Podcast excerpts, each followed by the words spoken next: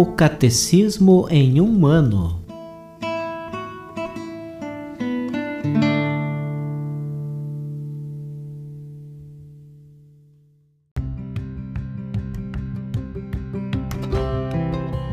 Olá, eu sou Bruno, seminarista da Diocese de Ponta Grossa, Paraná. Você está ouvindo o podcast O Catecismo em um ano. Vamos ler todo o Catecismo da Igreja Católica ao longo de 365 episódios. Estamos utilizando a tradução em português apresentada pela CNBB em 2013, baseada na edição típica em latim. Baixe o plano de leitura por meio de um link que você encontra na página do Instagram, arroba o Catecismo em um ano, ou na descrição deste podcast.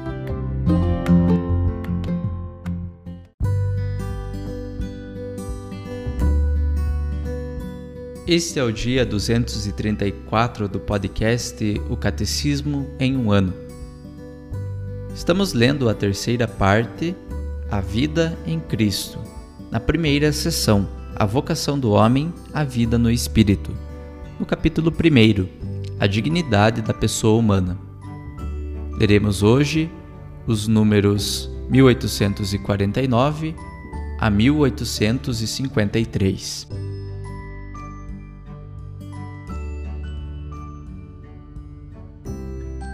Segundo, a definição do pecado. O pecado é uma falta contra a razão, a verdade, a consciência reta.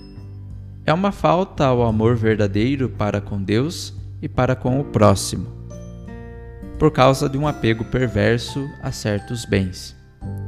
Fere a natureza do homem e ofende a solidariedade humana. O pecado foi definido como uma palavra, um ato ou um desejo contrários à lei eterna. O pecado é ofensa a Deus. Contra ti, só contra ti que eu pequei. Eu fiz o que é mal a teus olhos. Salmo 51, versículo 6.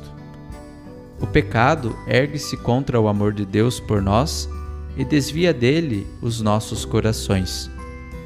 Tal como o primeiro pecado, é uma desobediência, uma revolta contra Deus por vontade de tornar-se como Deus. Gênesis capítulo 3, versículo 5.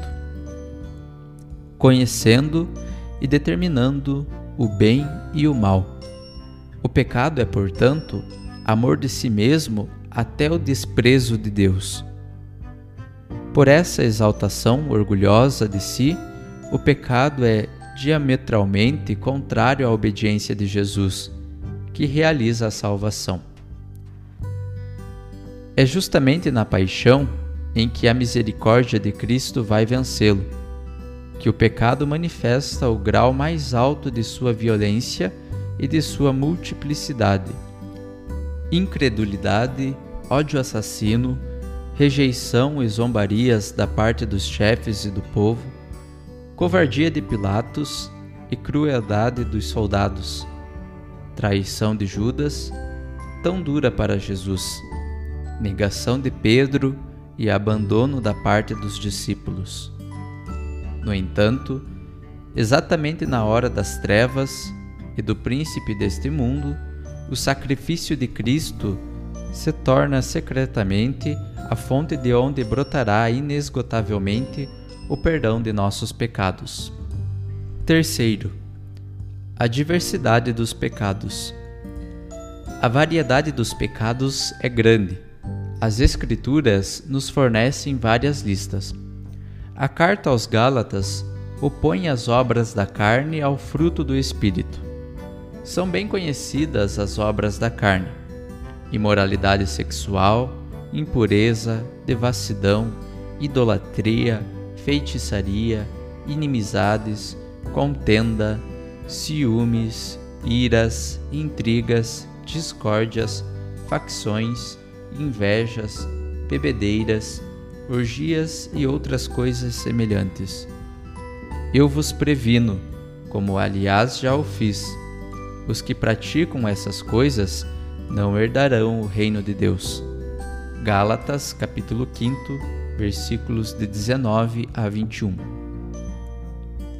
Pode-se distinguir os pecados segundo o seu objeto, como em todo ato humano, ou segundo as virtudes a que se opõe, por excesso ou por defeito, ou segundo os mandamentos que eles contrariam. Pode-se também classificá-los conforme digam respeito a Deus, ao próximo ou a si mesmo. Pode-se dividi-los em pecados espirituais e carnais, ou ainda em pecados por pensamento, palavra, ação ou omissão. A raiz do pecado está no coração do homem, em sua livre vontade, segundo o ensinamento do Senhor. É do coração que saem as más intenções, homicídios, adultérios, imoralidade sexual, roubos, falsos testemunhos e calúnias. Isso é que torna alguém impuro. Mas comer sem lavar as mãos não torna ninguém impuro. Mateus capítulo 15, versículos 19 e 20. No coração reside também a caridade princípio das obras boas e puras que o pecado fere.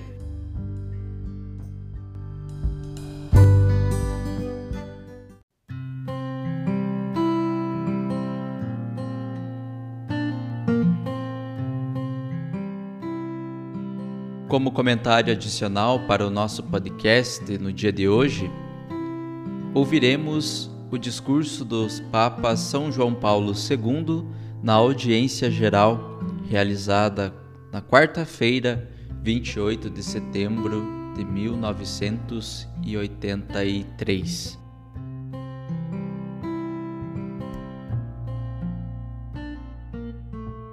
Nisto se manifestou o amor de Deus para conosco, ter enviado seu Filho unigênito ao mundo para que por ele vivamos.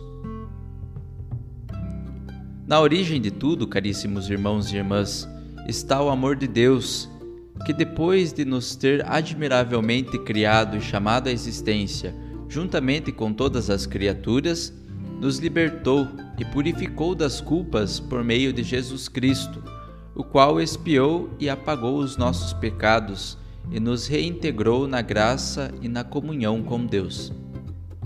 Este ato de Deus mediante Jesus Cristo é tão grande e misterioso que não há palavra humana capaz de o exprimir adequadamente. Os autores do Novo Testamento chamaram-lhe sacrifício da nova Páscoa, sacrifício da nova aliança, sacrifício da grande expiação, mas estavam conscientes de que nenhum desses termos podia exprimir na sua totalidade o ato redentor de Cristo no qual se manifestou o desígnio misericordioso de Deus, paternamente solícito pela nossa sorte. Por isso recorreram, além de as imagens do sacrifício, a palavras e imagens tiradas da sua experiência, quer religiosa, quer profana. Lemos de fato no Novo Testamento que Jesus expiou por nós, que Deus nos emiu em Cristo, que nos resgatou pacificou, libertou, purificou e lavou das nossas culpas e impurezas. Fixemos por um momento a nossa atenção sobre algumas destas palavras. Elas designam, antes de tudo, uma condição da qual somos tirados, um dado negativo, obscuro de servidão, de corrupção, de perigo, de alienação, de ruína, de inimizade, e um estado novo de santidade, de liberdade e de vida, para o qual fomos transferidos. De um estado de morte e de pecado, fomos transferidos para um estado de libertação e de graça. Para compreender a fundo o dom da salvação, deve-se, por conseguinte, compreender o grande mal que é o pecado. Quanti ponderis sit peccatum Santo Anselmo. O Concílio Vaticano II, depois de apresentar o número 27 da Constituição Gaudium et Spes, uma horrível série de pecados modernos, observa: Todas estas coisas e outras semelhantes são, na verdade, uma infâmia. Enquanto corrompem a civilização humana, desonram os que a elas se entregam mais do que aqueles que sofrem a injúria. E são totalmente contrárias à honra devida ao Criador.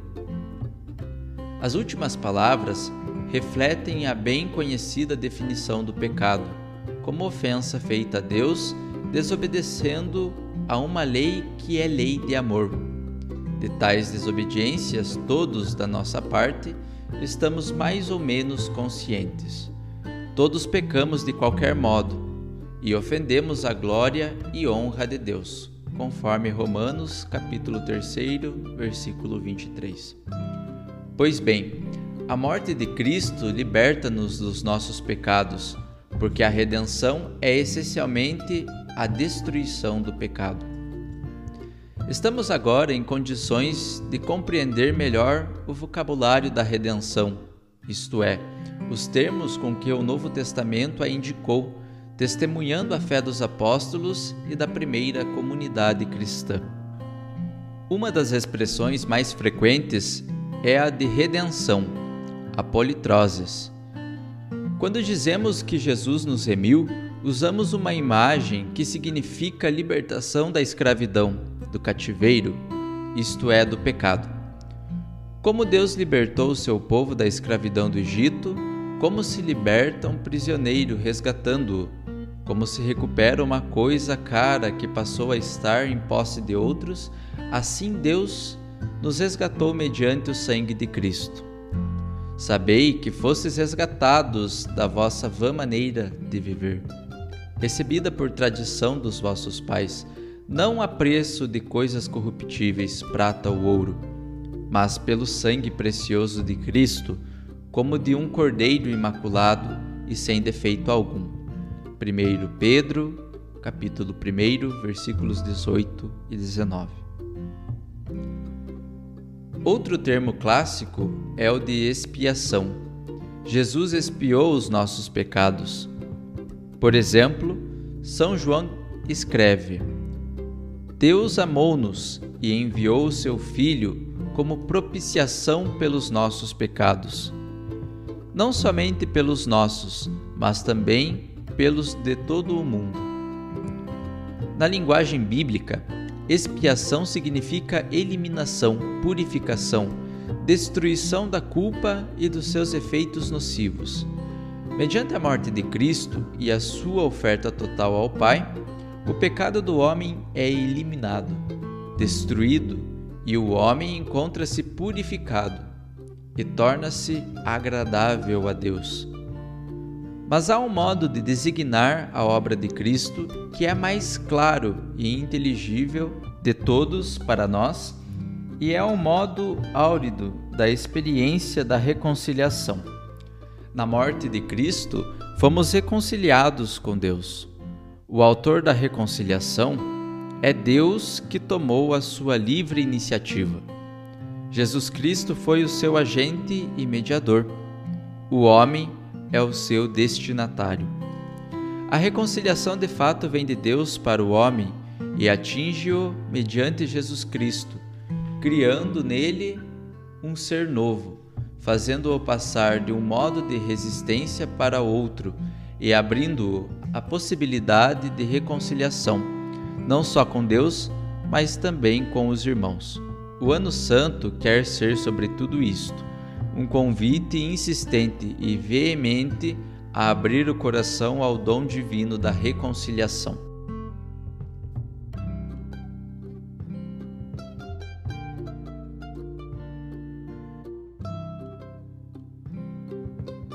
Os textos das catequeses papais encontram-se na íntegra no site da Santa Sé, vatican.va.